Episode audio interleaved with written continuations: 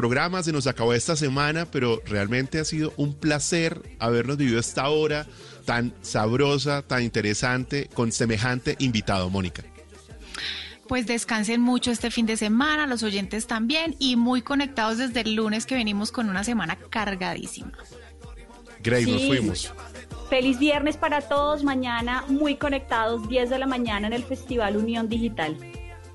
Bueno, a todos los que quieren ver de nuevo la entrevista con Diego Torres, váyanse al Facebook, al fanpage de Blue Radio, conéctense, escriban y mándennos todas las opiniones que ustedes quieran. Esto fue Blue 4.0. Conéctense con nosotros y sigan con el Anden. Buenas noches. un poquito Por primera vez en la historia, los principales medios del país se unen para agradecer y movilizar a toda Colombia en beneficio de la gente que lo necesita. Colombia cuida a Colombia. Un día entero de música, artistas, humor e inspiración, resaltando el ingenio y la solidaridad con las que los colombianos nos estamos cuidando entre nosotros. Colombia cuida Colombia. Apoya Blue Radio, la nueva alternativa. Voces y sonidos de Colombia y el mundo en Blue Radio y bluradio.com, porque la verdad es de todos. La noticia del momento en Blue Radio.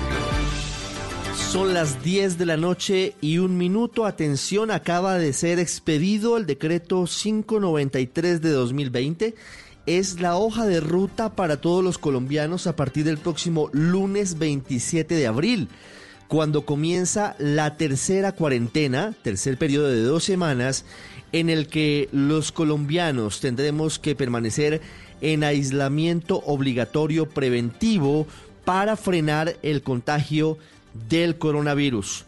La norma amplía de 35 a 41 las excepciones de quienes pueden circular, quienes pueden salir a las calles y quienes pueden cumplir sus tareas en medio del aislamiento obligatorio preventivo. María Camila Roa, buenas noches. Hay un importante artículo que agrega el gobierno en este decreto y es la obligación de los alcaldes y gobernadores de proteger a los médicos frente a ataques y eventuales discriminaciones. Ricardo, buenas noches. Sí, el artículo 8 que puede surgir a partir de esas numerosas denuncias de estigmatización e incluso de amenazas y rechazo al personal de la salud. El presidente Iván Duque y sus 18 ministros firmaron en este decreto la orden a los mandatarios locales, alcaldes y gobernadores de garantizar que los médicos y demás integrantes del sistema de salud puedan realizar sus labores sin ningún impedimento. La norma dice, Ricardo, puntualmente, Garantías para el personal médico y del sector salud. Gobernadores y alcaldes velarán que no se impida, obstruya o restrinja el pleno ejercicio de los derechos del personal médico y demás vinculados con la prestación del servicio ni se ejerzan actos de discriminación en su contra. También hay novedades, atención, en cuanto a la manera en la que los colombianos podrán salir durante algunos minutos hacer deporte al aire libre.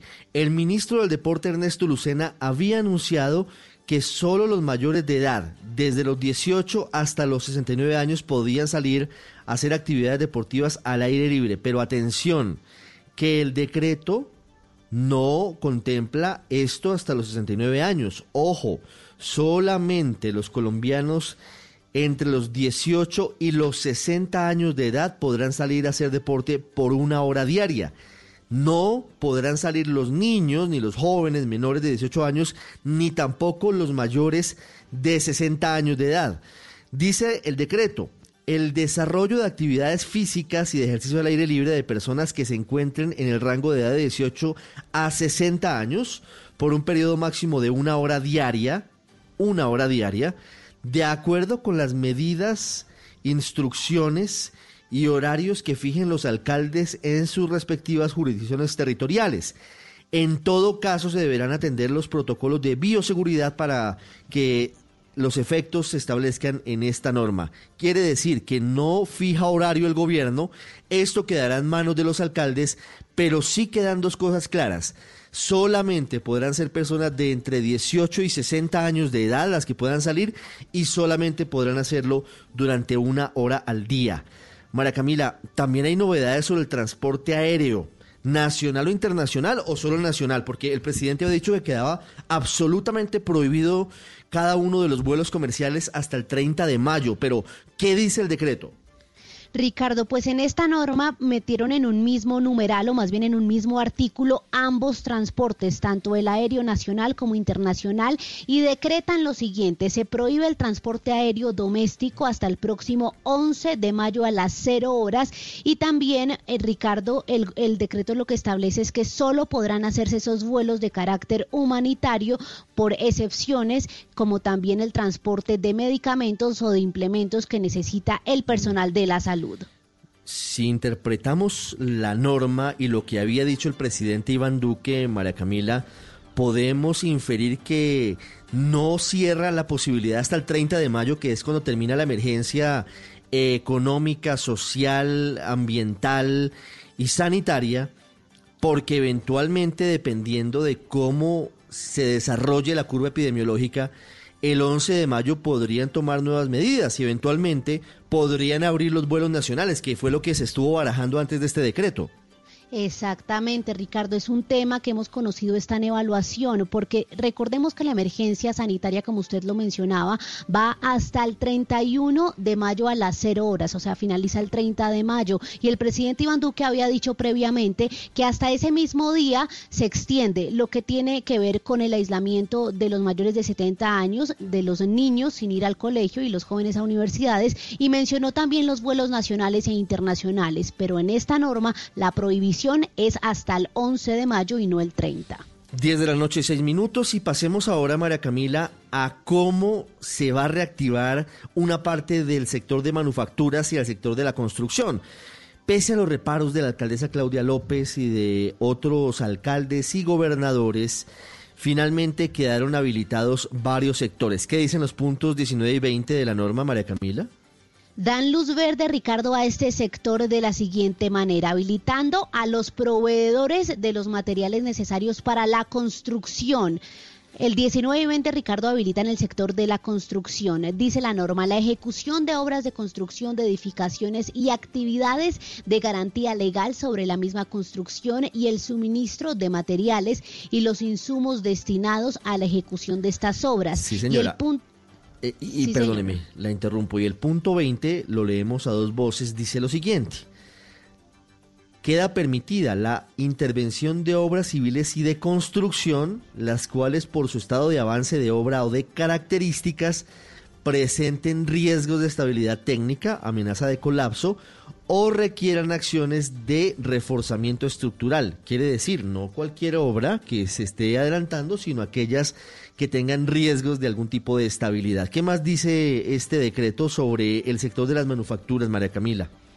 Ricardo, en el numeral 36 se habilita la entrada en operación de siete sectores del sector manufacturero. Los productos textiles, los cueros, la transformación de madera que no incluye muebles, la fabricación de papel y cartón, la, la fabricación también de sustancias y productos químicos, también de esos productos de metal y de aparatos y equipos eléctricos. Dice el decreto puntualmente Ricardo, que la cadena de producción, abastecimiento, almacenamiento, reparación y mantenimiento y también el transporte y comercialización y distribución de todos los elementos que se realizarán en los sectores que le acabo de leer y menciona también que se habilita la comercialización a través de plataformas de comercio electrónico para entrega o para entrega de domicilio de estos productos. Es decir, no se reabren los locales comerciales. Los productos que surjan de esta habilitación de estos siete sectores de la manufactura podrían ser vendidos pero a domicilio o a través de comercio electrónico. Exactamente, no se permite la, ni siquiera la compra presencial. Sí, y además hay dos sectores, dos excepciones adicionales que tienen que ver con el método de transporte de los trabajadores. Muchos integrantes del sector de la construcción se movilizan en bicicleta y otros de las manufacturas se mueven en sus carros, aunque no hay cambios, por ejemplo en Bogotá porque se mantiene la misma situación en cuanto a pico y placa. O sea, no hay pico y placa porque no pueden salir carros a las calles. Dice el decreto, puntos 40 y 41, se permite la fabricación, reparación, mantenimiento y compra y venta de repuestos y accesorios de bicicletas convencionales y eléctricas. Ojo, y se habilitan los parqueaderos públicos para vehículos particulares, que era otro sector que estaba paralizado. No sé cuántos carros pretenda o piensa el gobierno que van a salir el lunes a las calles, pero habilita el servicio de parqueos. Exactamente, Ricardo. Esa medición que usted menciona precisamente no se ha hecho, pero recordemos que lo que dijo el presidente y también la ministra Ángela María Orozco es que se espera que los trabajadores cumpliendo protocolos como el uso de tapabocas en el carro compartido, carro particular y guardando una distancia de un metro puedan llegar a sus lugares de trabajo en su carro y por eso habilitan los parqueaderos. María Camila, finalmente la posibilidad de una reapertura parcial, paulatina, en los municipios en donde no ha llegado el COVID-19, cerca de 800 municipios en el país, como lo había anticipado la consejera Karen Abudinen, ¿quedó contemplado en el decreto o eso no queda permitido? No, señor Ricardo, es el faltante de, de, esta norma, según lo que había anunciado el gobierno nacional. Recordemos que lo que se había dicho es que a una distancia de 60 kilómetros de los municipios que sí tuvieran casos confirmados, aquellos municipios libres de COVID-19 iban a poder entrar en operaciones en materia comercial como las misceláneas y otros comercios, siempre y cuando coordinaran los protocolos con el gobierno departamental. Pues este anuncio, que sabemos se trabajó en Casa de Nariño, pues no está en este decreto. Bueno, 10, 11 minutos, ampliación de este decreto fundamental para saber de qué manera nos vamos a mover desde el lunes. Usted lo puede ver ya en blurradio.com. Tal vez lo más importante para la gente, además de los sectores que quedan habilitados y de cómo pueden salir, los alcaldes tienen que definir los horarios y el protocolo en el sistema de transporte, es lo que nos toca a todos, no habrá vuelos hasta el 11 de mayo, ni nacionales ni internacionales. No hay transporte intermunicipal, se mantienen las mismas normas, se promueve como siempre el teletrabajo y adicionalmente este tema que también toca a millones de colombianos, si usted tiene entre 18 y 60 años de edad, puede salir a hacer una horita de ejercicio de acuerdo a como lo contemple su alcalde, como lo definan las autoridades locales no podrán hacerlo menores de 18 años, niños y jóvenes, y tampoco lo podrán hacer mayores de 60, no de 69, mayores de 60 años. 10, 12 minutos, Joana Galvis con más noticias en Blue Radio. Así es, Ricardo. Ahora vamos a Medellín, donde continúan las protestas por falta de comida. Mateo Zapata. Lo que parecía una protesta pacífica, un cacerolazo para pedir ayuda humanitaria, alimento por esos días durante la cuarentena en la Comuna 7 Robledo, en la parte alta del noroccidente de Medellín, terminó en disturbios a las afueras de la estación del metrocable de La Aurora. Según la Policía Metropolitana del Valle de Aburrá, personas inconformes porque no les habían entregado alimento arremetieron con la estación rompiendo algunos vidrios de esta estación del metrocable de La Aurora. La policía confirmó la captura de 12 personas y también la aprehensión de tres adolescentes. El general Eliezer Camacho, comandante de la Policía Metropolitana del Valle de Aburrá. Estas personas arremeten contra el metrocable La Aurora, causándole daño en sus vidrios principalmente. En la reacción policial se logra la captura de dos personas aprehensión de tres adolescentes y se continuará con la investigación correspondiente. De acuerdo con las autoridades, estas personas se van a judicializar por los delitos de bien ajeno y también por incumplir el aislamiento obligatorio en la capital antioqueña.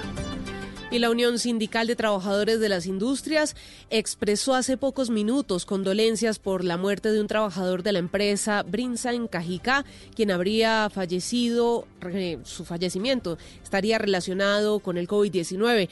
Lo que señalan es que el contagio se habría dado en la empresa en la que trabajaba. La historia Juan Esteban Silva. Se trata del fallecimiento de Fernando García, un trabajador de la empresa Brinza en Cajicá, Dinamarca.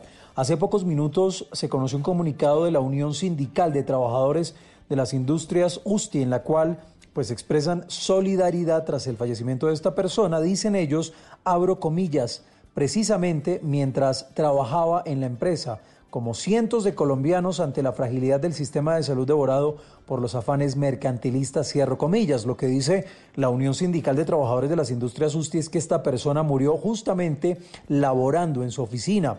Por supuesto, Blue Radio intentó comunicarse con el sindicato de la empresa Brinza en Cajicá, sin embargo, aún no hay una respuesta oficial sobre lo ocurrido. Y también hay espacio para las noticias positivas.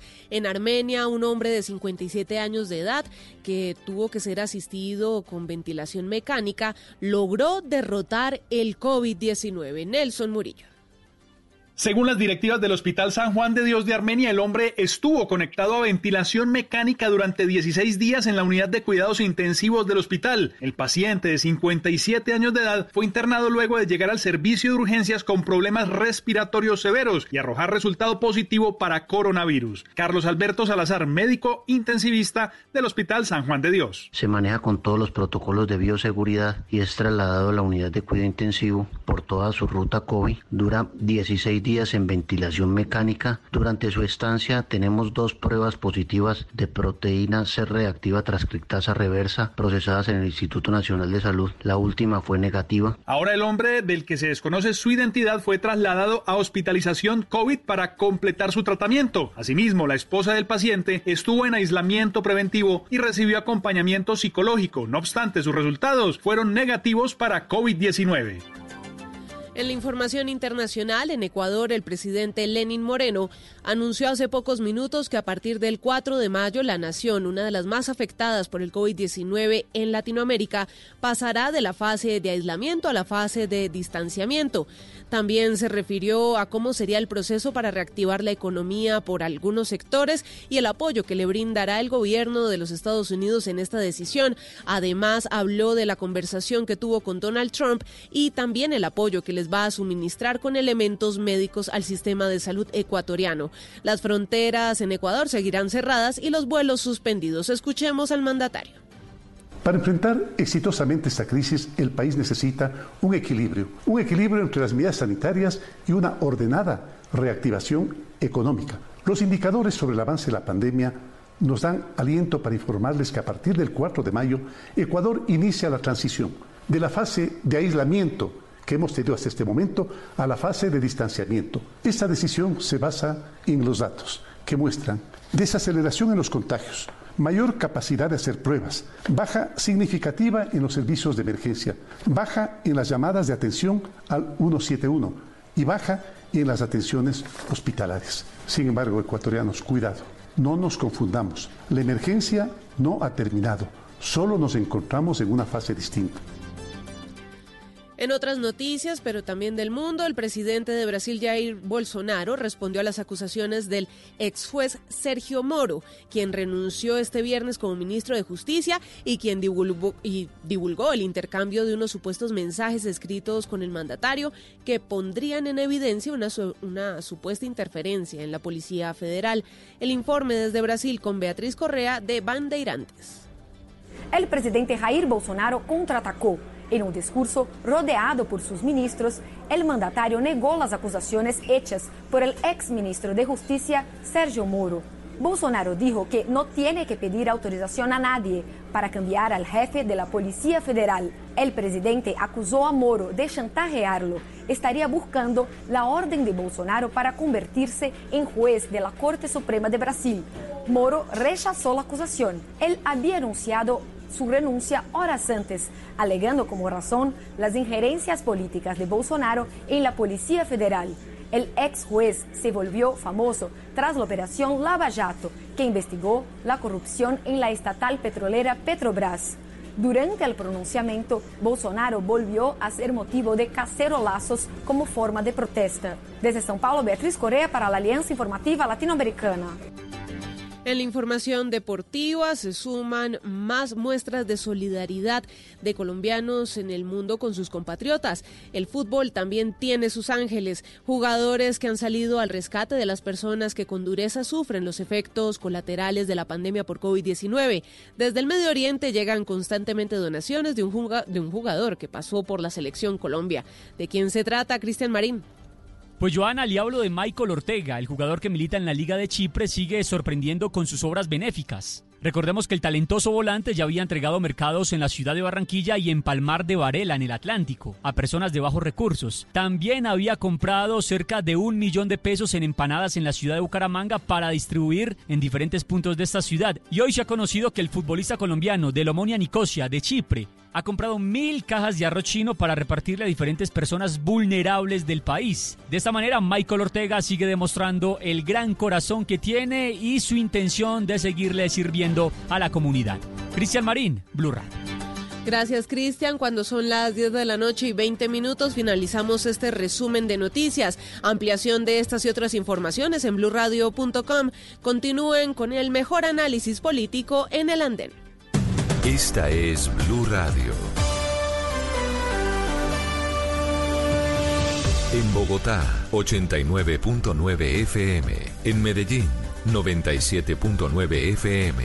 En Cali, 91.5 FM. En Barranquilla, 100.1 FM. En Cartagena, 1090 AM. En Bucaramanga, 960 AM. En Pereira y el norte del Valle, 89.2 FM. En Tunja, 103.1 FM. En Villavicencio, 96.3 FM. En Armenia, 89.2 FM. En Norte de Santander, 97.7 FM. En Neiva, 103.1 FM. Y en Córdoba, 96.0 FM. También en bluradio.com.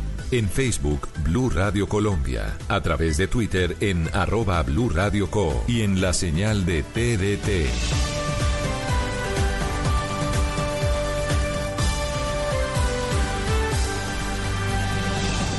Blue Radio, la nueva alternativa. Este domingo, en Sala de Prensa Blue. El liderazgo en medio de la pandemia en Colombia, las decisiones que hay que tomar para preservar la salud y activar la economía. Los actores de televisión y teatro y los técnicos de fútbol hablan del drama de no poderse encontrar con sus públicos. Y rendimos tributo a los grandes héroes de esta batalla, los médicos y el personal de salud. Sala de Prensa Blue, este domingo desde las 10 de la mañana.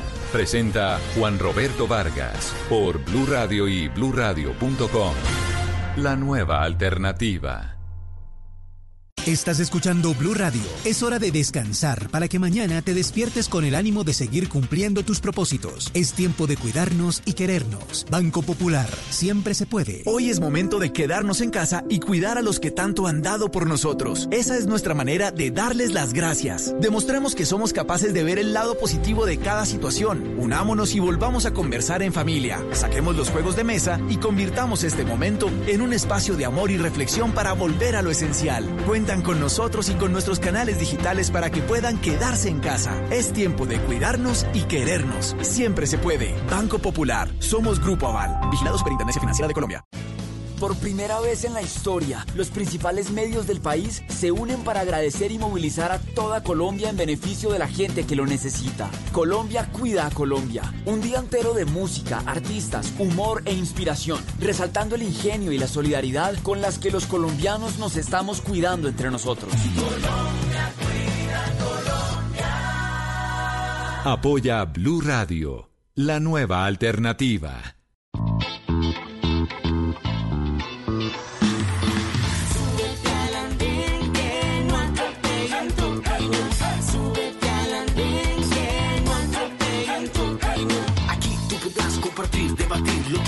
Que a mí nos pueda interesar. Son muchas voces unidas en una. ¿Quién te viene a callar? Hey, ¿cómo va tu país? ¿Cómo va la economía? ¿Cómo va la sociedad? Hey, ¿qué tú puedes decir? Si te quedas te preguntas solo ven, ven.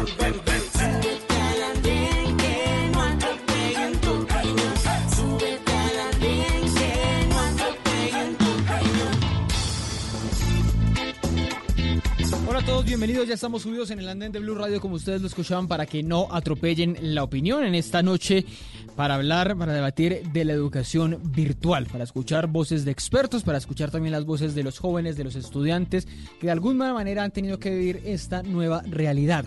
La cuarentena nos ha cambiado la vida realmente a todos en muchos aspectos, en la forma de relacionarnos, en la forma de vivir, en la forma de hacer compras, en la forma de trabajar, en la forma de hacerte de trabajo, en la forma de hacer las, esas videoconferencias y por supuesto en la forma de educarnos. De alguna manera hemos tenido cercanía a esta educación virtual, ya sea los que tienen hijos, los mayores, las personas mayores que tienen hijos, vamos, muchos jóvenes también tienen hijos y han tenido que encontrarse con esa nueva realidad de cómo es educarlos a ellos a partir de un computador, a partir de un profesor que está al otro lado, a partir de unas cartillas que ha expedido el Ministerio de Educación. Y también los más jóvenes, los que estamos en especializaciones, en maestrías, en, en pregrados, pues hemos visto también cómo ha impactado la clase, eh, las clases virtuales a los estudiantes y también a los profesores. A cada uno desde diferentes ángulos les ha ido de alguna manera más complicada la situación por esto. De esto vamos a hablar esta noche, si estábamos preparados o qué tan preparados estábamos para la educación virtual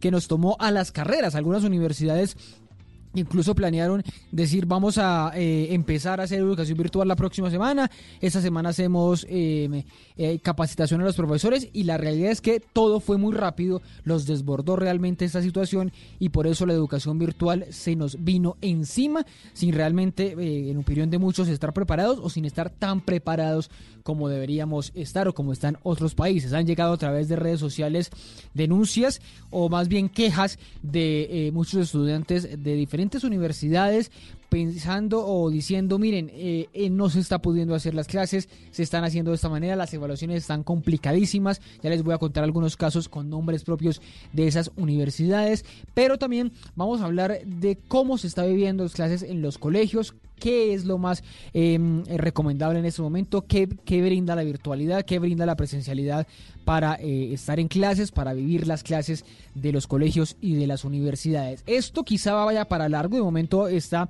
hasta el 30 de mayo, hasta el final del mes siguiente, es decir, un mes más, pero es probable que se nos alargue, se nos alargue porque las cuarentenas se extiendan, se nos alargue porque sea lo más prudente con los menores de edad y con los jóvenes y se nos alargue porque eventualmente nos acostumbremos, ¿qué tal? A esta nueve, este nuevo tipo de educación. En el espejo que siempre hacemos en, las en los otros países, eh, particularmente en, en los países europeos, algunos están empezando a suavizar estas medidas en Alemania, en Francia, ya están algunos países regresando a clases o por lo menos anunciando el regreso de clases. Pues todo esto lo, hablaremos esta noche en el andén. Ya les voy a contar quiénes se van a subir en el andén esta noche como opinadores, pero primero quiero eh, cambiar un poco la dinámica para que ustedes conozcan primero las opiniones de los expertos, de las personas que lo están viviendo desde, desde diferentes ángulos, desde estudiantes, desde representantes estudiantiles, desde aprendices del SENA, desde los pedagogos, desde gente que estuvo en el gobierno y sabe de esto y por supuesto desde los padres de familia. Y por eso antes de saludar a Jennifer, a Luisa y a Nicolás que están subidos esta noche en el andén, quiero em, empezar a escuchar algunas de estas voces. Y empiezo saludando con las buenas noches a Isabel Segovia. Isabel Segovia fue viceministra de Educación y esta es la posición de ella sobre este punto, sobre los retos de la virtualidad en una realidad que es eh, evidente y es que 20 millones de colombianos no tienen acceso a Internet, que es la vía como en estos momentos se está llevando a cabo la virtualidad. Isabel, buenas noches, ¿qué tal va todo? Buenas noches, queridos oyentes de Blue Radio. Eh, me preguntaron qué tan eh, preparado está el sistema educativo para la virtualidad en estos momentos. Eh, y pues me gustaría contestar esto en dos partes. Eh, hay un tema particularmente complicado que es el tema de la conectividad de la mayoría de los niños y jóvenes de este país y del acceso a computadores y a mecanismos de calidad, digamos, hardware de calidad para poder conectarse efectivamente. En ese sentido, desafortunadamente estamos generando unas desigualdades muy grandes que ya de por sí este país las tiene, porque obviamente eh, los niños y los jóvenes con mayores recursos pues tienen en este momento más conectividad y más posibilidades eh, de poder efectivamente acceder a la educación virtual. Eh, diciendo eso, pues hay un tema también que es el reto gigantesco que tienen los profesores para virtualizar sus clases. No es lo mismo tener una clase presencial que una virtual, obviamente, y las competencias que uno requiere como profesor para poder enganchar un grupo de estudiantes en la virtualidad y en lo presencial son muy diferentes. No todos los profesores estaban capacitados para eso, ni todos tenían las herramientas para poderlo hacer. Sin embargo, han venido haciendo un trabajo formidable y el sistema educativo público eh, se preparó durante unas cuantas semanas, que fue por eso que adelantaron las vacaciones, para poder lograr pues ofrecer eh, alguna educación virtual y que los niños pues no pierdan sus procesos. Sin embargo, yo quisiera decir que pues lo más importante en este momento realmente es que nosotros entendamos que los niños también están pasando por un proceso de aprendizaje y que el sistema educativo tiene que prepararse es para lo que viene después una vez los niños pasen por este proceso. Em, y que se reconozca efectivamente que los procesos de aprendizaje que tienen ahorita, que son la resiliencia, una cantidad de competencias de autonomía, de autorregulación, cosas que normalmente no suceden en el colegio, son las competencias justamente que están aprendiendo ahora las instituciones educativas van a tener que eh, lograr recoger eso y complementar lo que ha hecho falta en estos tiempos para que los niños puedan, los niños y los jóvenes puedan seguir su curso. Em, y yo creo que, pues siendo lo que hay, es una experiencia que todos tenemos que llevar de la mejor manera y aprovechar todas las oportunidades que hay. Esto al mismo tiempo nos va a ayudar a usar una cantidad de herramientas que ya existen y hay una cantidad de profesores e instituciones educativas creando cosas nuevas que nos servirán para lo que sigue.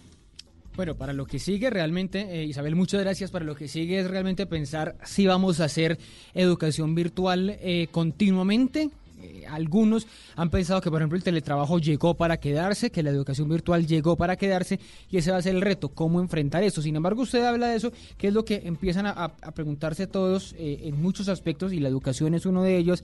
La desigualdad está quedando manifiesta en, en medio de la cuarentena. Es decir, estamos viendo que algunos tienen unas tablets, unos computadores, eh, unos celulares muy potentes, muy buenos, con acceso a un internet súper veloz y otros en otras regiones del país o incluso en, las mismas ciudades los más pobres pues no tienen acceso a esas a ese a ese a esos equipos y a esa capacidad de internet de 30 de 50 de 100 megas que es eh, la que la que la que hace finalmente la diferencia. Y justamente para eso sigo hablando o escuchando a los padres de familia a Red Papás que está, es esta asociación de asociaciones de padres de familia que también está eh, mirando cómo enfrentar esta nueva realidad. Muchos padres de familia dicen es que yo tengo que llegar a descargar una, unas cartillas que el Ministerio de Educación tiene subidas en las páginas, pero eh, en eso nos quedamos eh, cortos o, necesito que el profesor esté más pendiente del niño en el, en el momento de darles la, la clase, la orientación, las preguntas que tienen los padres de familia no tienen la solución, por supuesto, a todo eso. Carolina, Carolina Piñeros es la directora de Red Papás. Carolina, buenas noches gracias por subirse al andén. Muy buenas noches a los seguidores de Blue Radio. Ante la pregunta, ¿qué tan preparados estaban los colegios para asumir la educación virtual es como responder qué tan preparadas estaban las empresas para asumir el teletrabajo. Pues muy poco. Eh, la verdad pueda que ahí estuvieran las herramientas, pero que estuviéramos listos para usarlas eh, y para hacerlo bien eh, desde las casas, pues no es tan cierto. Sin embargo, los colegios, especialmente los privados y aquellos donde hay posibilidades, pues han respondido muy bien, han respondido muy rápidamente y ya hay muchos niños, eh, digámoslo así, haciendo desde casa ese, ese trabajo. Eh, académico. Eh, creo que esas primeras semanas fueron muy duras y difíciles, pero cada vez más tanto las familias como los colegios han ido aprendiendo qué se puede, qué no se puede y, ahí ha habido un proceso de adaptación interesante. Yo creo que quedan muchos aprendizajes para el resto de nuestras vidas, para todos. Sin embargo, hay que tener claro también que hay muchos colegios en Colombia y hay muchas regiones en Colombia donde no existen la conectividad, no existen los dispositivos para hacer este estudio eh, o este acompañamiento desde los colegios, desde los profesores, eh, virtual directamente a las casas.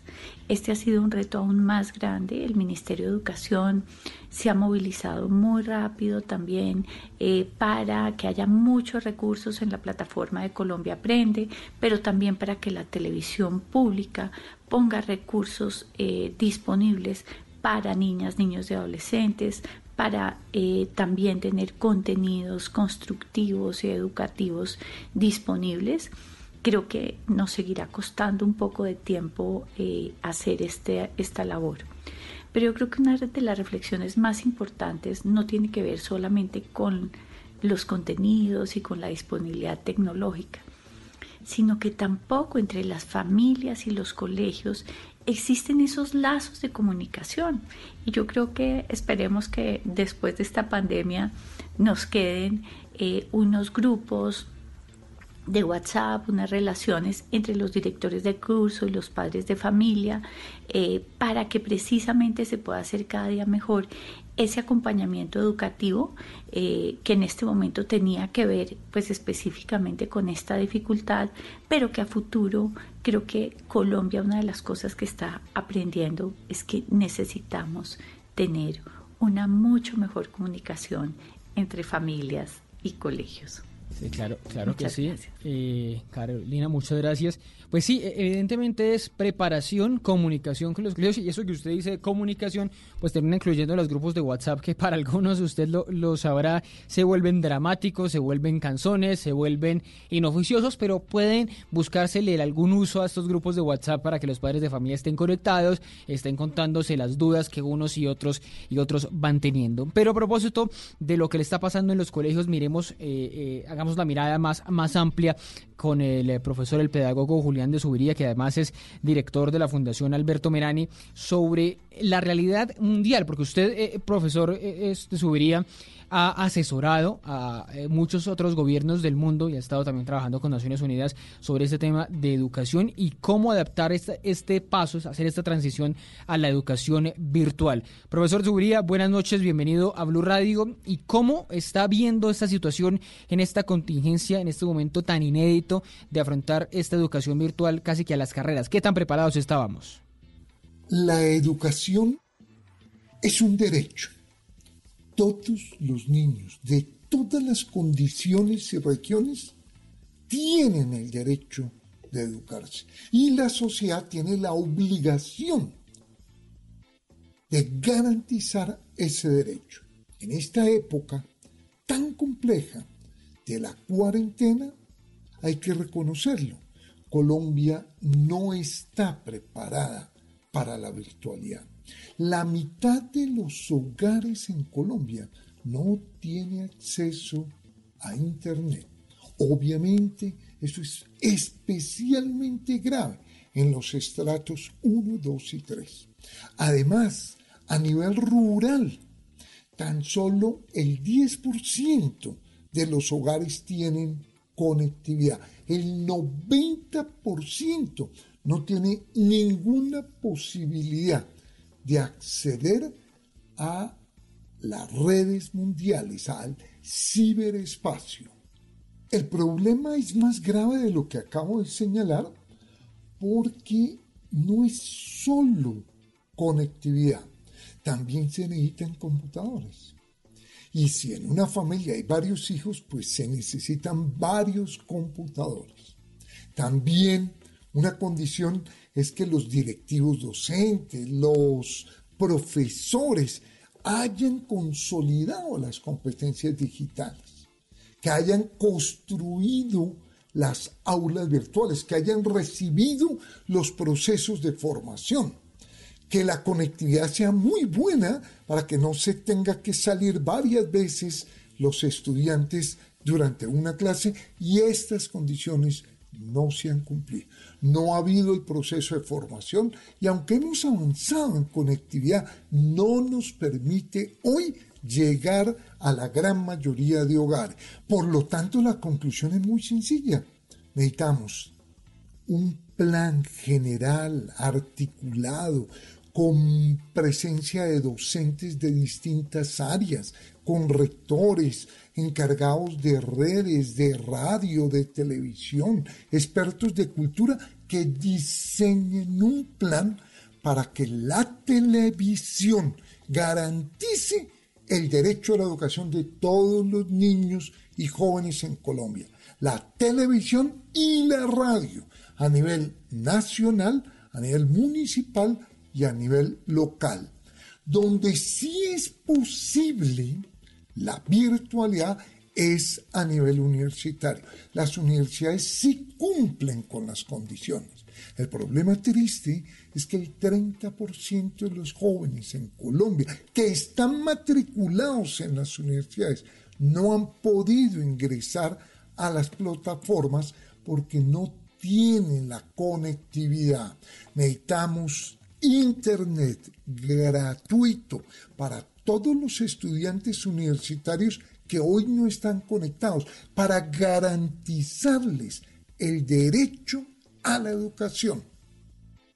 Y eso solo es posible con una alianza público-privada que respalde y garantice dicho apoyo. Bueno, profesor de Subiría, pues es varios puntos ahí de lo, de lo que usted toca, pero da, da en, en, lo mismo de la, de la diferencia tan grande que hay entre esos eh, lugares del país o esos lugares de las ciudades donde hay internet eh, de buen acceso y donde no hay internet buen acceso. Tal vez para anotarlo aquí lo estaba haciendo para hablarlo ahora en la discusión con Nicolás, con, con Luisa y con Jennifer sobre el internet, sobre si debe ser un derecho, si debe ser una obligación de los estados, si debe ser un derecho humano, ya lo, la ONU lo dijo en el 2011, si debe ser gratuito en las casas tener, tener internet, si va a haber un mínimo vital, eso también lo iremos hablando más adelante y también un poco lo que usted planteaba, eso de salirse de clase em, eh, porque se desconectó, perder el hilo, perder la, la, continuidad, las evaluaciones, que es lo que le estaba contando ahora eh, eh, de lo que se está diciendo en la universidad externado, que, que está complicado, pero seguramente en, en, muchas de ellas pues será parte también de la discusión esta noche aquí en el andén. Sigo, sigo este recorrido para escuchar las voces de quienes son los protagonistas en estos momentos de la educación virtual, eh, tanto en los colegios como en, las universidades, y qué más que una profesora, una profesora de colegio, una profesora de primaria, que es Stephanie Gómez, que se suma hasta, en este momento al andén, que se sube en estos momentos al andén, una joven profe desde el departamento de Antioquia, desde el municipio de Barbosa. Profesora Stephanie, buenas noches.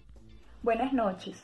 Mi nombre es Stephanie Gómez Medina, soy docente de la básica primaria, directora de grupo de un primero, Trabajo en la institución educativa presbítero Luis Eduardo Pérez Molina del municipio de Barbosa, departamento de Antioquia. Dada a la emergencia sanitaria decretada por el Gobierno Nacional, el Ministerio de Educación emitió una serie de circulares dando unas orientaciones para dar continuidad al servicio educativo desde una modalidad de enseñanza virtual, involucrando las tecnologías de la información y la comunicación. Uno como docente siempre debe estar a la vanguardia ante las dinámicas sociales que se presenten. La educación virtual es una estrategia para responder actualmente a la situación que está viviendo el país ante la, ante la pandemia. Sin embargo, eh, por las condiciones sociales y económicas de los estudiantes, por la geografía del país, no todos pueden acceder a estos servicios. No todos cuentan con recursos tecnológicos como computador, tablet, celular, no todos tienen acceso ni conectividad al Internet. Es por eso que hay que recurrir a otras estrategias para poder dar esa continuidad de estudio en casa. Es muy importante el diálogo con los papás y estar en constante comunicación con ellos y explicarles la situación, explicarles que necesitamos de su apoyo y de su ayuda para el estudio en casa. Los docentes siempre estamos en constante capacitación para poder brindar siempre una mejor calidad educativa pero por la situación del país y por la situación de los estudiantes, no todos cuentan con estos recursos para que hoy estemos brindando una educación virtual. Algunos lo cuentan, no todos, no todos cuentan con estos. Entonces, frente a esta situación, uno se, uno se pone a pensar sobre el papel de la escuela y lo irreemplazable que es la educación presencial. Además, porque en las instituciones y las escuelas uno representa una pequeña sociedad donde uno aprende a convivir con los otros en la relación día a día, en el contacto físico, en los afectos que uno establece con los estudiantes y entre ellos mismos. Es por eso que uno como docente tiene que pensar cómo podemos brindar una mejor educación, pero siempre teniendo en cuenta que la presencialidad es un punto siempre importante. Gracias. Sí, profe, eso, eso me, llamó la atención eso y lo he escuchado varias veces de los niños, de los padres de familia, bueno, y, de uno mismo, de los estudiantes de eh, pregrado, de posgrado e incluso del mismo teletrabajo, que no es lo mismo sin uno estar en el lugar de trabajo, sin ver las caras, sin sentirlos, sin escucharlos más cerca.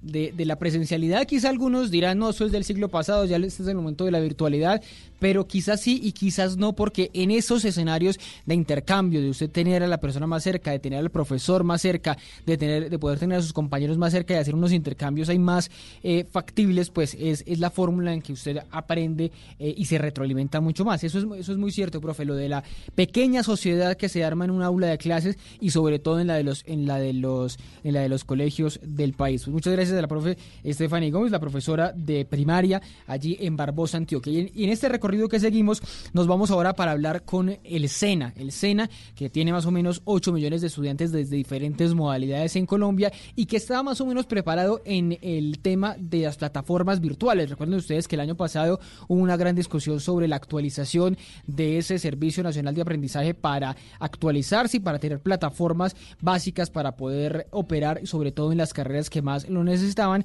Y pues los aprendices hoy están viendo eh, o le están haciendo el examen, el corte de cuentas a esa licitación a ver si salió bien o no salió bien. Justamente con una de las aprendices del SENA está Sandra Carrillo. Sandra, buenas noches, ¿qué tal va todo? Buenas noches a todos los seguidores de Andén Blue Radio. Mi nombre es Sandra Carrillo, aprendiz SENA eh, del programa Tecnólogo en Análisis y, Análisis y Desarrollo de Sistemas de la Información. Centro de Diseño Metrología, sede Palo Quemado. Eh, en realidad las clases las hemos tenido de carácter virtual. Los instructores han estado muy pendientes de nuestra formación. El SENA ha utilizado y aprovechado la tecnología a través de una herramienta que se llama Meet. Esta herramienta va ligada a los, a los correos Gmail institucionales, las cuales es una herramienta excelente, eh, permite una buena y, o excelente transmisión de la información.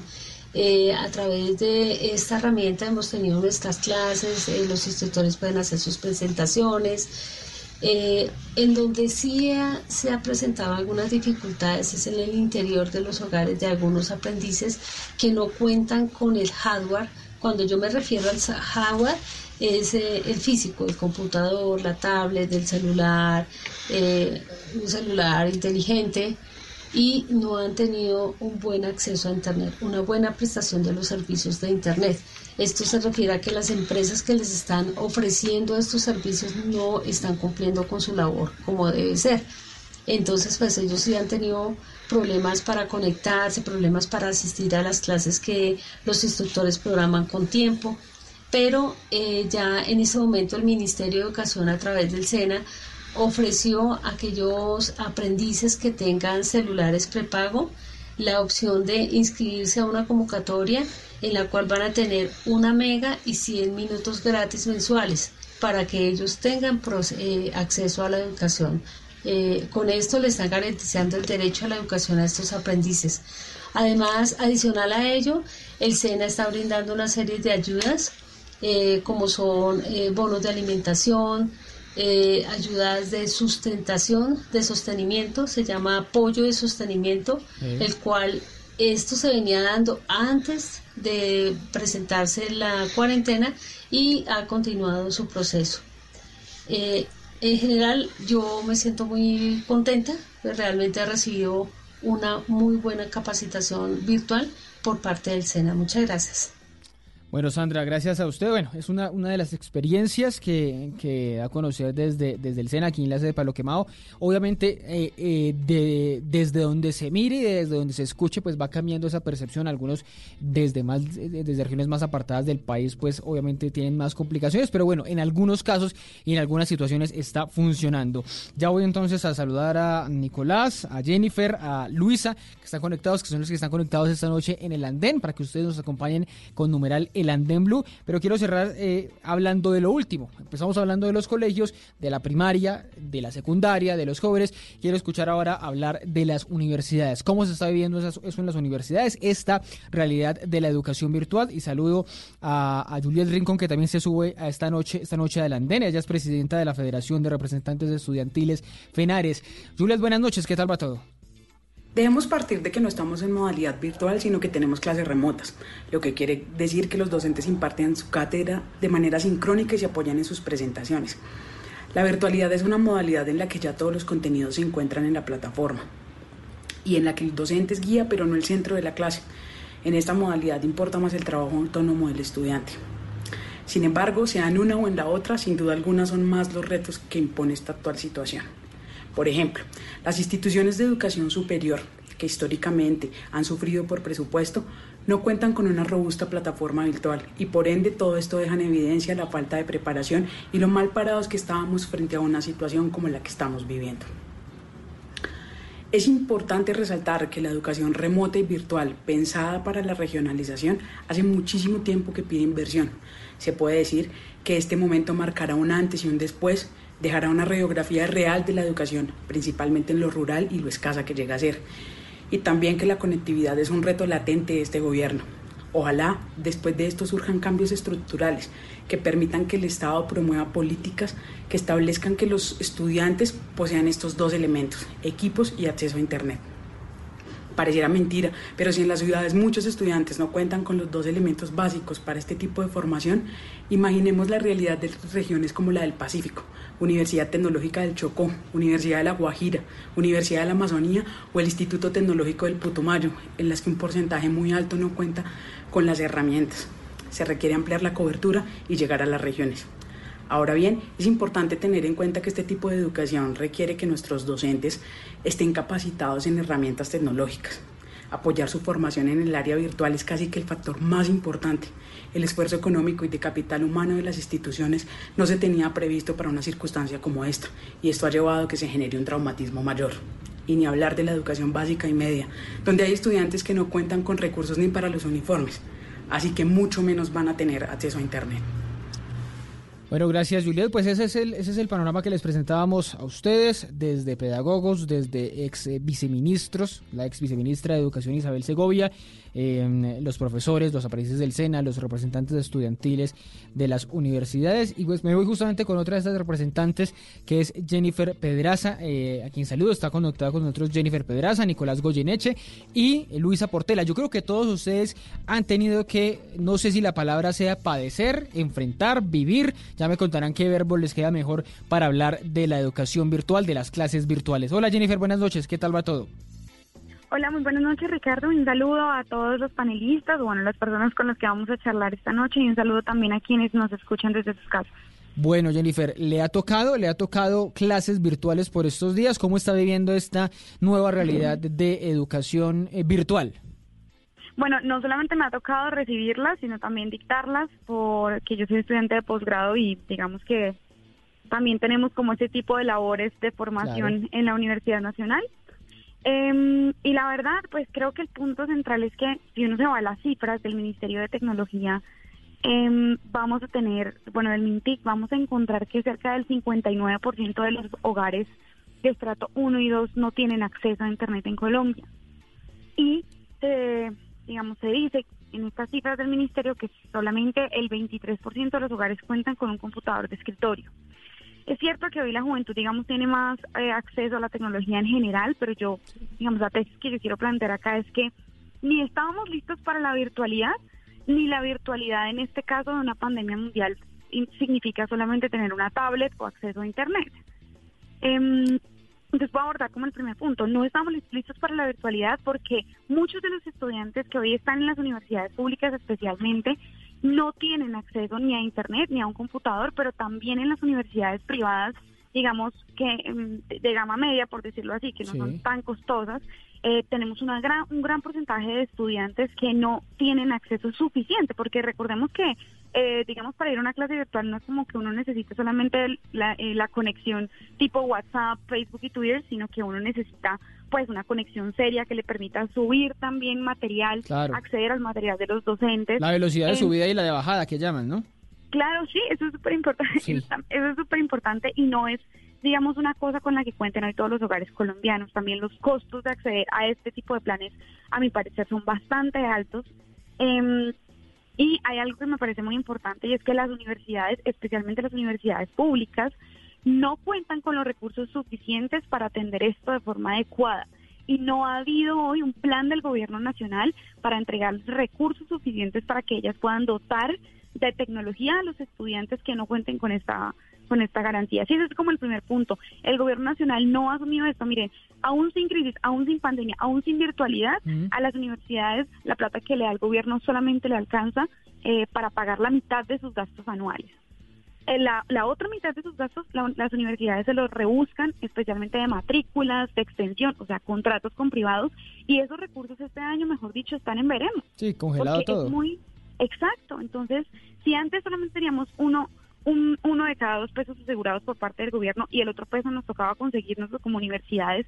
Hoy la posibilidad de conseguir ese segundo peso autofinanciado es muy, muy difícil porque las empresas no están contratando, porque no tenemos extensión, porque la gente no se está matriculando en posgrado. O sea, las universidades hoy están en una incertidumbre tremenda que el gobierno nacional hasta ahora no ha resuelto un aumento presupuestal para las universidades. Y si pues me permite decir el segundo punto, es que eh, la virtualidad en este caso no solamente implica las herramientas virtuales. Eso le iba a preguntar, me, llama la atención esa frase y si quiere la, charlamos de una vez. Eso, eh, tener una tablet, un buen celular, un buen computador no garantiza de una vez tener esa, ese acceso a las clases virtuales porque pues esas plataformas las iremos montando a medida que va, pase el tiempo o algunas universidades eh, ya están más serias en eso, algunos colegios ya están más serios en eso. Con eso no solucionamos el, el problema, nos conectamos, recibimos clase de un profesor de manera virtual a través de un una cámara y, listo el problema. Eh, pues digamos que uno diría que técnicamente sí, pero tenemos un problema mucho más crítico y es que tenemos estudiantes, la mayor parte de los estudiantes de las universidades públicas son de estratos 1, 2 y 3 y realmente la principal preocupación de esas familias hoy es cómo sobrevivir a la pandemia. Mm. Es cómo mantener sus empleos, es cómo alimentarse, es cómo poder pagar la matrícula, cómo pagar el arriendo. Entonces yo creo que, y pues es la tesis que nosotros hemos venido planteando desde la Asociación Colombiana de Representantes Estudiantiles de la Educación Superior, ACRES, que además de esta, digamos, de este fortalecimiento tecnológico y de herramientas, es fundamental que se hable de que para poder desarrollar una educación virtual de calidad, o bueno, ni siquiera de calidad, porque la verdad hoy estamos como a las patadas, para poder desarrollar la educación virtual en este contexto, digamos, ya nos cogió en medio del semestre esta pandemia, sí es fundamental que existan auxilios de bienestar. Ahorita la persona que habló a nombre del SENA hizo énfasis en eso. Yo considero que eso es muy relevante, que las universidades puedan mantener sus auxilios de bienestar y darles una forma distinta que permita respaldar a esas familias que están en una crítica situación eh, y pues que el gobierno, por supuesto, tome una decisión eh, de, de fortalecer el, un ingreso básico para las familias. De no ser así, o sea, nosotros tenemos esa situación. Muchos compañeros nuestros que vienen de las regiones más apartadas, que hoy están en Bogotá, en las residencias estudiantiles que tiene la Universidad Nacional, por ejemplo, y en caso de que la universidad em, eliminara o, digamos que debilitara estos auxilios de bienestar, son familias o son estudiantes que así así tú les des una recarga, pues es que si no tienes certeza de que vas a poder almorzar o de que vas a poder mercar en medio de la cuarentena especialmente, es muy difícil que esto se pueda desarrollar en términos de calidad. Es cierto, según entiendo entonces lo que usted plantea es que no estamos hablando simplemente de educación, sino que es un tema transversal y debe incluir también ese tema, porque el que usted plantea, por ejemplo, el del ingreso básico, con eso solucionarían algunas familias ese, ese tema de, de, subsistir, básicamente, ¿no? Creo que esa es la preocupación principal de todos los colombianos hoy y tenemos que atenderla. En este momento. Pero ya, ya, vuelvo con usted, Jennifer, para hablar de, un debate que yo quería eh, abrir con ustedes también sobre porque la palabra aquí que ha venido resonando mucho y que se repite y que se repite y que se repite es conectividad, internet, tener acceso a internet. Y bueno, usted le agrega este, este nuevo eh, elemento a la discusión. Y, y, y, entramos ahí a la, a la pregunta entonces si el internet, que es un derecho humano reconocido por la ONU desde, desde 2011, debe serlo en Colombia, lo está haciendo, debe ser gratuito, debe haber un mínimo vital. Pero ya sí que vuelvo con usted para seguir hablando de todo eso y me cuenta también un poquito de la experiencia que ya le voy a preguntar a Nicolás, Nicolás Goyeneche, que está viendo dando clases también de forma virtual. Nicolás, ¿qué más? Buenas noches. Bueno, buenas noches a todos, Ricardo, a los oyentes del andén, a usted, a Jennifer y a Luisa. Un placer volver a subirme al andén con ustedes y estar aquí hablando de, tecnología, de educación, de conectividad. Bueno, ¿y qué? ¿Cómo le ha ido con las clases virtuales? Eh, a mí muy bien. Sí. Eh, ha sido una oportunidad de, de seguir estudiando, de seguir formándonos, pero sé que para algunos compañeros de otros semestres o de otras carreras ha sido un gran desafío. Uno habla muy fácil de educación virtual cuando estudia derecho, cuando estudia una humanidad, pero es más difícil cuando estudia una ciencia, por ejemplo. La práctica del laboratorio no es posible desde la virtualidad o es muy compleja, se requieren simuladores, entonces tiene unas dificultades adicionales, pero a mí me ha ido muy bien y pues ojalá podamos volver a, tener clases presenciales pronto, pero tenemos que estar preparados como país. Y, y, la pregunta base de este debate del Andén es si, si estamos preparados para la educación virtual y la respuesta es que no, que no estamos preparados para la educación virtual. Nos estábamos preparando para la digitalización del país, pero no llegábamos a completarla antes de la antes de, esta crisis producto del, del coronavirus. Ha habido avances importantes y creo que no son despreciables, pero la mayoría del país lastimosamente sigue poco conectado y es un desafío que tenemos que enfrentar. El 96% de los municipios, según un estudio del Laboratorio de Economía de, de mi universidad, de la Universidad Javeriana, reveló que el 96% de los municipios no tiene la capacidad técnica para tener clases en línea. Y esto afecta sobre todo a la educación básica y media. El desafío está ahí y, y, me parece importante resaltar que mientras el coronavirus está en 189 municipios del país, estamos confinados todos y entiendo la necesidad del confinamiento en este momento cuando estamos esperando el pico de, de la pandemia pero va a ser necesario que a partir del 11 de mayo pensemos, oiga, de pronto podemos volver a la, educación presencial en los municipios que no tengan caso de ah, coronavirus, restringiendo el transporte terrestre. Entonces tenemos que ver cómo enfrentamos el desafío. Ahora, Ricardo, quiero resaltar que hoy solo 6 de 10 colombianos tienen acceso a Internet y no es una cuestión solo del Ministerio de, de la Tecnología de la Información y la Comunicación, no solo es una cuestión del, del MINTIC. Uno no puede decretar conectividad. Y creo que eso, en eso sí comparto la opinión de la ministra, uno no, de la ministra Constaín, uno no puede decretar la conectividad. La conectividad es un desafío, ante todo un desafío de infraestructura. Claro. Eh, exacto. Pero en eso, en eso es lo que estamos un poco, un poco atrasados, ¿no? En que no hemos podido llegar, como dicen los técnicos, a esa última milla. Exacto, pero se han tenido avances importantes y el gobierno en, medio de, del estado de emergencia decretó unas medidas que son importantes para tener esa infraestructura. Por ejemplo, flexibilizó los procedimientos para el otorgamiento de licencias.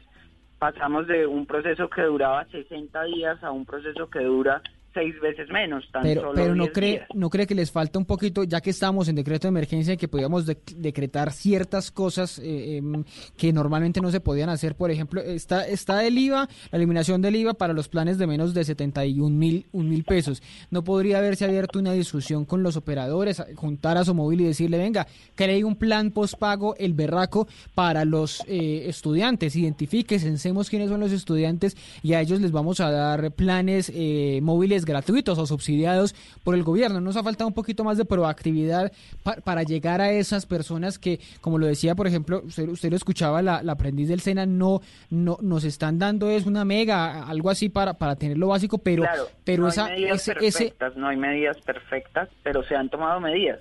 Por ejemplo, eh, precisamente en diálogo con Asomóvil, que todo tiene que nacer del diálogo con la empresa privada y no de la imposición, el diálogo con Asomóvil resultó en que se abrieron para algunas páginas web, en particular Colombia Aprende, que tiene 80 ah, mil contenidos, se abrió un espacio para que sea gratuito el acceso a ciertas páginas web del, gobierno nacional y que tienen relación con la educación. y lo abrió para planes gratuitos por debajo de los 71 mil pesos. Es decir, Exactamente. que los que están pagando. Exacto, y, y es a los que tienen los planes más baratos, que son los que tienen mayor dificultad para acceder a los grandes planes de datos, hay un hay alternativas para, para acceder a educación. Ahora, me parece muy buena su propuesta de, de que se establezca un... competencia clara. Eh, por eso es que yo considero que uno de los mecanismos para, para intervenir en este mercado es que así no sea el sector más grande, así no sea la empresa más fuerte, en principio puede regular precios. Ujú. Regular precio. Ah, bueno, que sean más baratos los planes. Es decir, porque solo- no, no tiene que imponerle precios al resto de las empresas, pero solo el hecho de ofrecer planes eh, a un precio más barato eh, hace que la competencia en este sector pueda desarrollarse de mejor forma. Nicolás. Esa es una tesis que, que yo planteo como economista. sí, pues válida también, Nicolás. Bueno, le recibo a, a- a Jennifer y a Luisa sus, sus comentarios y creo que efectivamente el acceso a, Internet y el acceso a la tecnología es un derecho, pero tenemos que entender que a pesar de que la tecnología y el Internet son derechos, no podemos hacer el salto enseguida a derecho. Es un derecho, es fundamental y, es, y tiene que ser gratuito. Tenemos que ser muy cuidadosos cuando tratamos derechos. Creo que es un derecho económico, social, incluso un derecho cultural, un desk, pero, pero no, no es un derecho fundamental que podamos garantizar, como les dije, no Mm. es decretable la conectividad, no es decretable el acceso a Internet. Creo que sí, de existir empresas públicas de, de telecomunicaciones como la ETV, tiene que ser en un mercado que, que garantice competencia. Me preocupa un tema, el tema de, me preocupa un poco el tema de, de- de que las empresas públicas pueden ejercer una función de, de control de precios ofertando pues servicios a Sí. un menor costo y, y estoy de acuerdo con que puedan hacerlo siempre y cuando sean costos reales, porque conectar gente a, a internet, conectarnos a todos a la nube es costoso. Es más difícil. Y sí. digamos los precios, los exacto, y los precios no, a pesar de que algunas empresas puedan ser abusivas, los precios no son caprichosos, los precios son son porque es una industria y es un que tiene costos muy altos. Mm, Sí, Como sí. dijimos, tiene unos costos de infraestructura altos. Pero ahí usted se podría pensar Tiene una dificultad muy grande por el monopolio que ejerce el Estado sobre el espectro electromagnético. ¿Quién puede pagar, quién puede pagar un triple play de 150 mil, de 180 mil, que es lo que, que lo que lo que a veces lo que a veces cuestan estos Exacto. estos planes, pero lo está también parte de acuerdo- parte de la discusión. Con lo que sí estaría de acuerdo es que lo manejemos como se está manejando en tiempos de pandemia, que se está considerando un servicio público esencial. Ah, eso es cierto, natural, y no se puede cortar. En estos momentos a usted no, le se- pueden que No se cortar. pueda cortar. No se pueden no se cortar el pueda internet. cortar. Oiga, me, me voy, me voy y que despidiendo. se subsidien tarifas, como, como sucede con los servicios públicos. Con los servicios públicos. de- ah, eso es un buen punto, que el 1, 2 y 3 o el 1, 2 tengan un subsidio de, de quizá de los más altos. Eso son como ideas que pueden ir, que no ir saliendo gratuito, después de esto, que, que se quedan las paguen- lecciones. exacto. Que bueno, me, que- me que no voy despidiendo. pero que paguen mucho menos. Me voy despidiendo con un poquito de música, pero piensen ustedes, piensen ustedes, porque Juanes va a estar este fin de semana con la Filarmónica. Piensen ustedes, dígame rápidamente, Luisa, un consejito que les da a quienes estén viendo clase virtual. ¿Qué consejo les dan?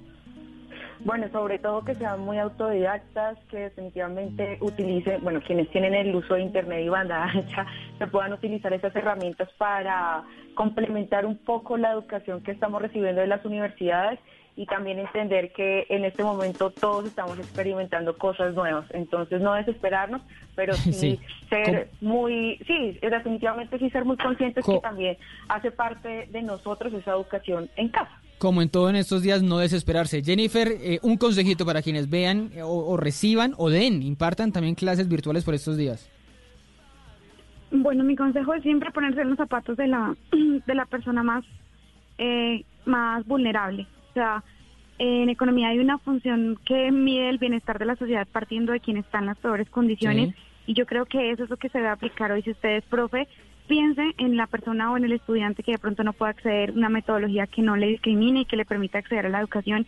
Y si usted es estudiante, piense en ser solidario con sus compañeros y sobre todo en que pues vale la pena que el gobierno nacional se meta la mano al bolsillito en esta en esta contingencia. en esta contingencia. Bueno, Jennifer, muchas gracias y con Nicolás, me despido de una vez de Nicolás y a preguntarles un consejito rápido para los que vean educación Bueno. virtual como usted lo está haciendo también.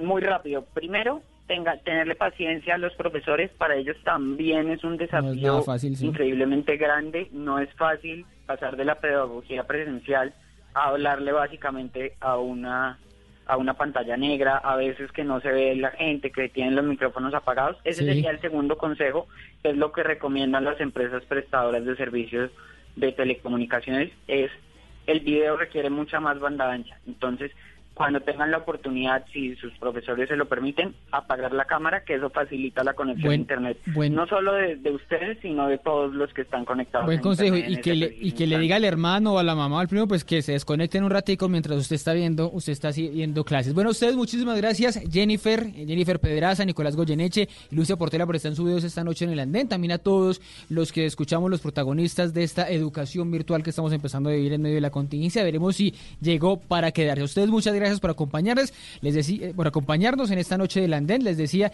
les dejo con un poco de música de Juanes que va a estar este fin de semana cantando, interpretando esta canción con la filarmónica. Ustedes muchas gracias por estar subidos en el andén. Ya viene Blue Música fin de semana. Nada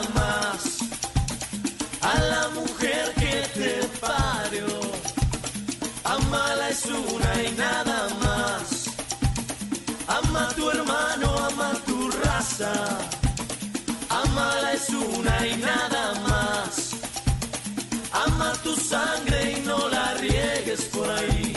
Amala es una y nada más. Ay, amala es una y nada más. Porque mi corazón ya está fuera de este mundo.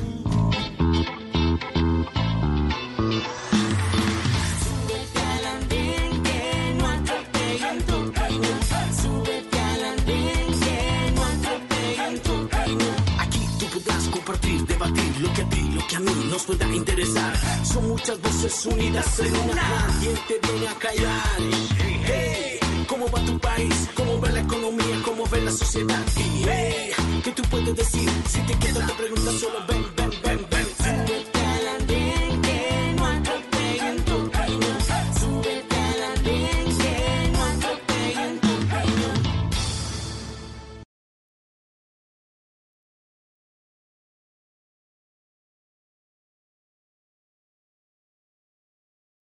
Este domingo en Encuentros Blue, ¿qué es este virus? ¿Qué fue provocado? ¿Es de origen biológico? ¿Qué rol jugará la inteligencia artificial en el futuro cercano? Muchas incógnitas y consejos para tomar responsabilidad de nuestras acciones en estos momentos. Todas las respuestas este domingo en Encuentros Blue para vivir bien por Blue Radio y bluradio.com.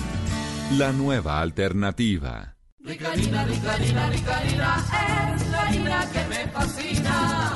Rica harina, rica harina, rica harina, es la harina para todos los días. De las mejores cosechas del más puro trigo importado, traemos a su mesa rica harina, la harina fortificada con vitaminas B1, B2, hierro, niacina, ácido fólico y todos los nutrientes que hacen las delicias de sus platos preferidos. Trabajamos pensando en usted. Este domingo, en Sala de Prensa Blue. El liderazgo en medio de la pandemia en Colombia, las decisiones que hay que tomar para preservar la salud y activar la economía. Los actores de televisión y teatro y los técnicos de fútbol hablan del drama de no poderse encontrar con sus públicos. Y rendimos tributo a los grandes héroes de esta batalla, los médicos y el personal de salud. Sala de Prensa Blue, este domingo desde las 10 de la mañana.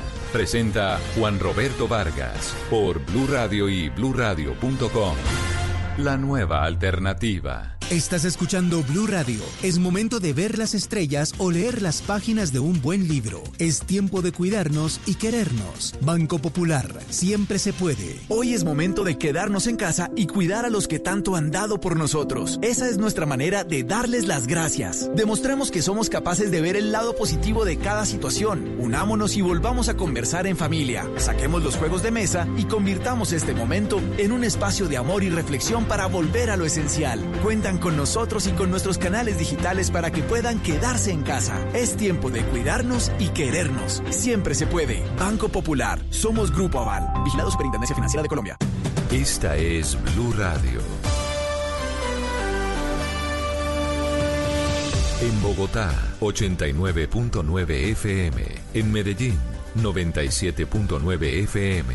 En Cali, 91.5 FM. En Barranquilla, 100.1 FM. En Cartagena, 1090 AM. En Bucaramanga, 960 AM. En Pereira y el norte del Valle, 89.2 FM. En Tunja, 103.1 FM. En Villavicencio, 96.3 FM. En Armenia, 89.2 FM.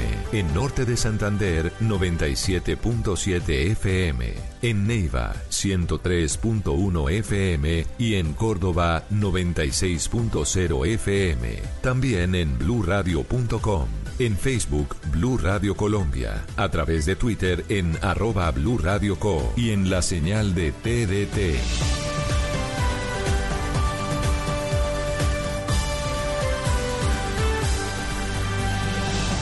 Blue Radio, la nueva alternativa. Amigos, familia, algo para compartir. Lo único que falta es la música. Aquí está Blue Música, fin de semana en Blue Radio y bluradio.com, la nueva alternativa. If you don't wanna see me,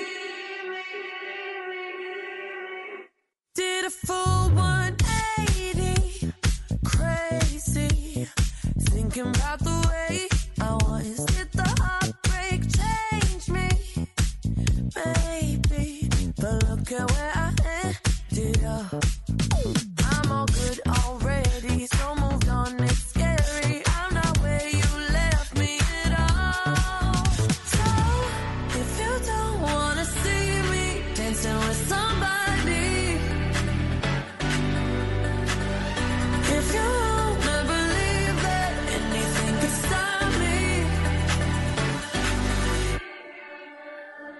don't show up, don't come out,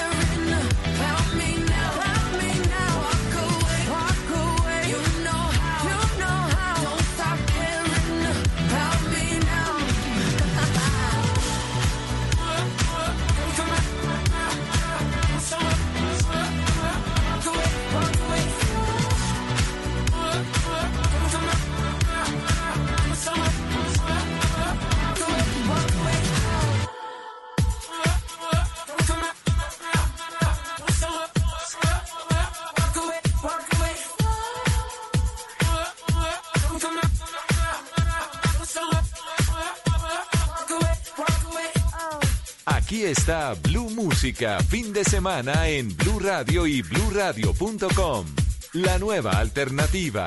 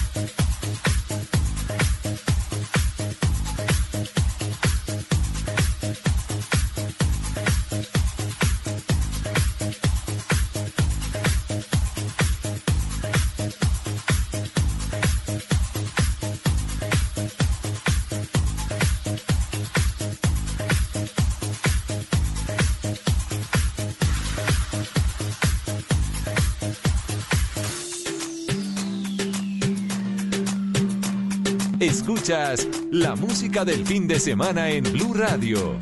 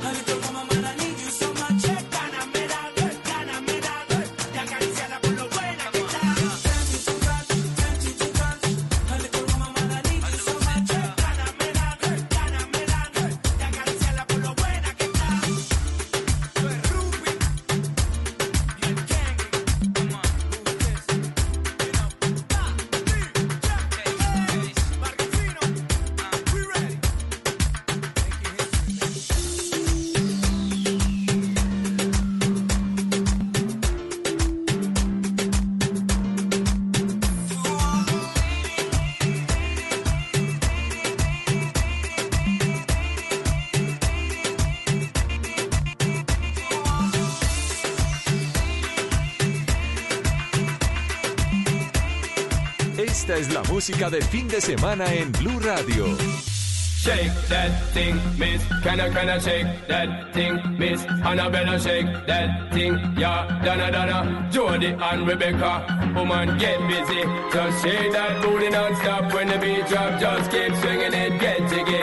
Get drunk up, percolate anything you want. Because it's oscillate if I don't take pity. Want to see you get life on the rhythm of my ride. And my lyrics up about electricity. Girl, nobody can do you nothing cause you don't know your destiny.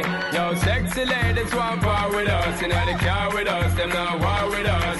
Inna the club, them want flex with us. To get next with us, them can't vex with us. From the day my bond, I ignite my flame. Girl, I call my name and it is my fame. It's all good, girl, turn me on till I earn on. Let's get it on, let's get it on till I earn on. Girl, it's all good, just turn me on.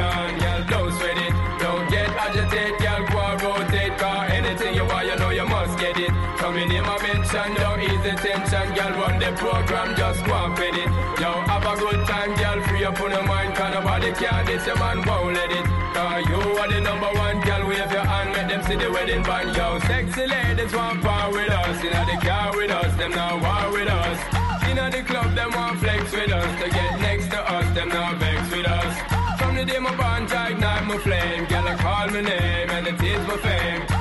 It's all good, girl, turn me on till I early morn. Let's get it on, let's get it on till I early morn. Girl, it's all good, just turn me on. Come on, get busy, just shake that booty non-stop when the beat drop. Just keep swinging it, get jiggy, get drunk up, percolate anything you want. For call it oscillate if I don't take pity. Want to see you get live when the rhythm it a ride and my lyrics up about electricity. Girl, nobody can tell you nothing 'cause you don't know your destiny. Sexy ladies want part with us. Inna the car with us, them now war with us. Inna the club, them want flex with us. To get next to us, them now vex with us. From the day my bond, I ignite my flame. Girl, I call my name and it is my fame. It's all good, girl, turn me on till I earn them on. Let's get it on, let's get it on till I earn them on. Girl, it's all good, just turn me on. Yo, shake that thing, thing? Yo, Annabella, shake that thing, miss. Donna, Donna, yo, miss Jody and the one named Rebecca, yo, shake that thing, yo. Joanna, shake that thing, yo. Annabella, shake that thing, miss. Can I, can I, yo, hey, yo, what me go say then? Sexy ladies want part with us, inna the car with us, them now war with us. Inna the club, them want flex with us. To get next to us, them now vex with us. The day my bond, I ignite my flame. Till I call my name and it is my fame. It's all good, girl, turn me on till I earn them on. Let's get it on, let's get it on till I earn them on. Girl, it's all good, just turn me on. Yo, sexy ladies want part with us. Inna the car with us, them now war with us. Inna the club, them want flex with us. To get next with us, them now vex with us. From the day my bond tight down my flame, girl, I call my name, yo, it is for fame.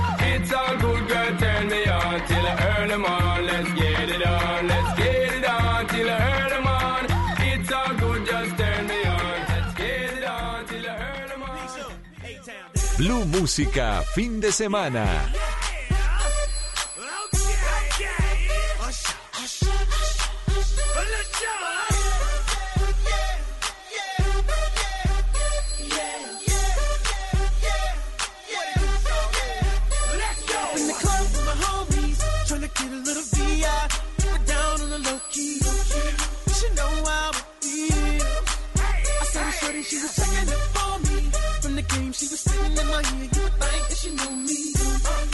Decided to cheat. Conversation got heavy. She had me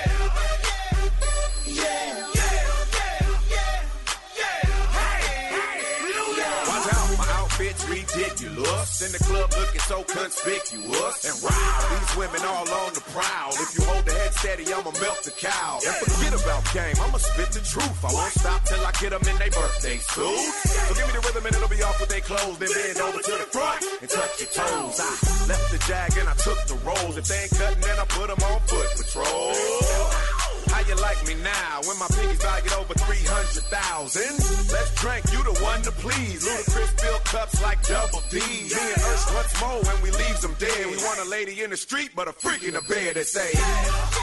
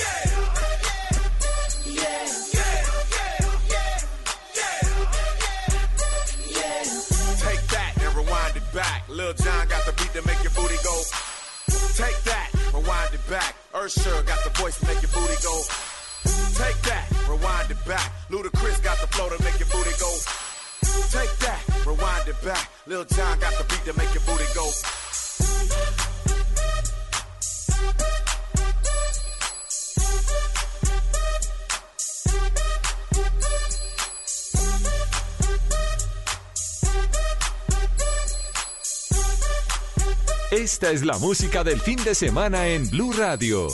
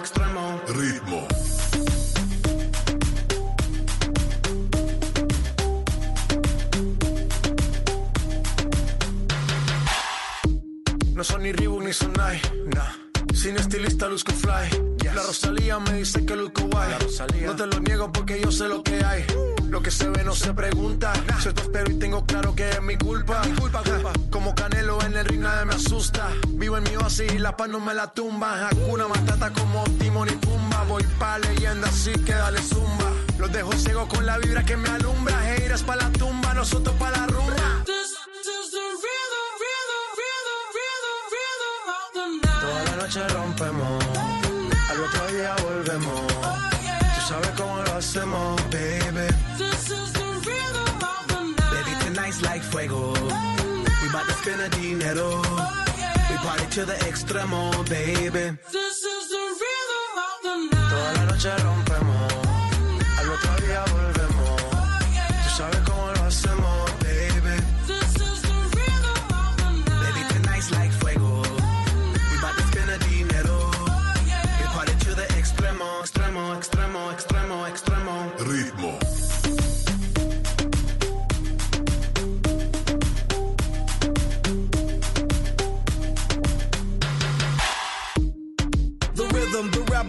Upon styles upon styles, I got several. Born to be wild, cause I live like a dead devil. Live it up, hit 'em up, that's a scenario. Tupac, I get around like a merry-go rooftop. I am on top of the pedestal, flu shot. I am so sick, I need medical. Puta, I learned that shit down in Mexico. The rhythm, the rebel. And improve, I be on a new level. That's how we do it, we building like Lego. Feel on a fire, you're dealing with fuego. Can't stop. I am addicted, I never quit. Won't stop. Don't need to speak to no therapist. Don't stop. Keeping it moving's the narrative. Non stop. Do it like whoop, there it is. Toda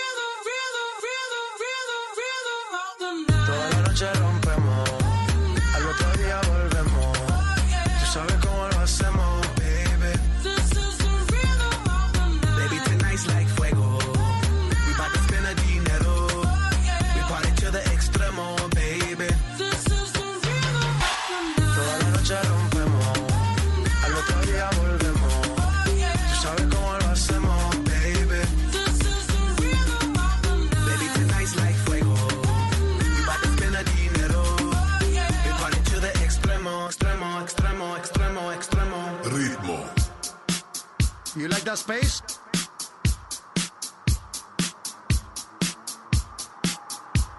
Aquí está Blue Música, fin de semana en Blue Radio y bluradio.com. La nueva alternativa.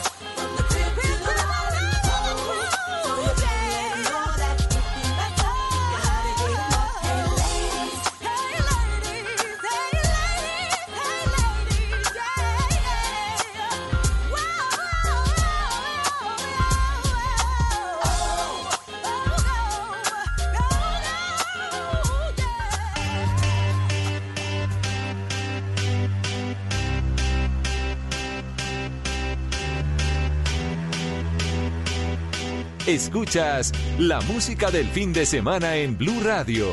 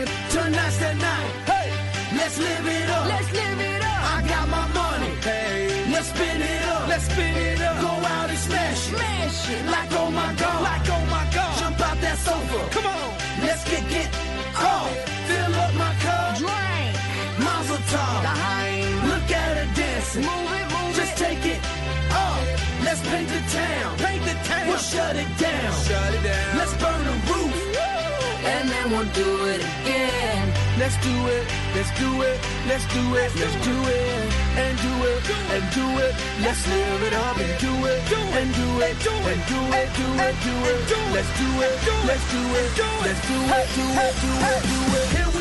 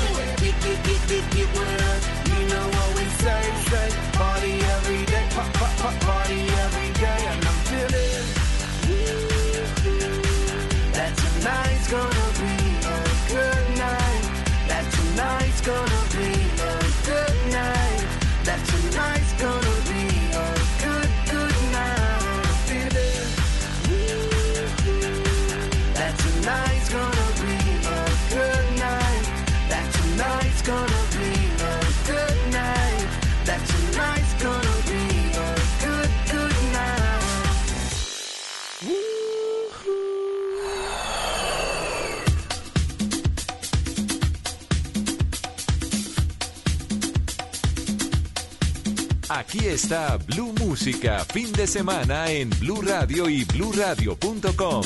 La nueva alternativa.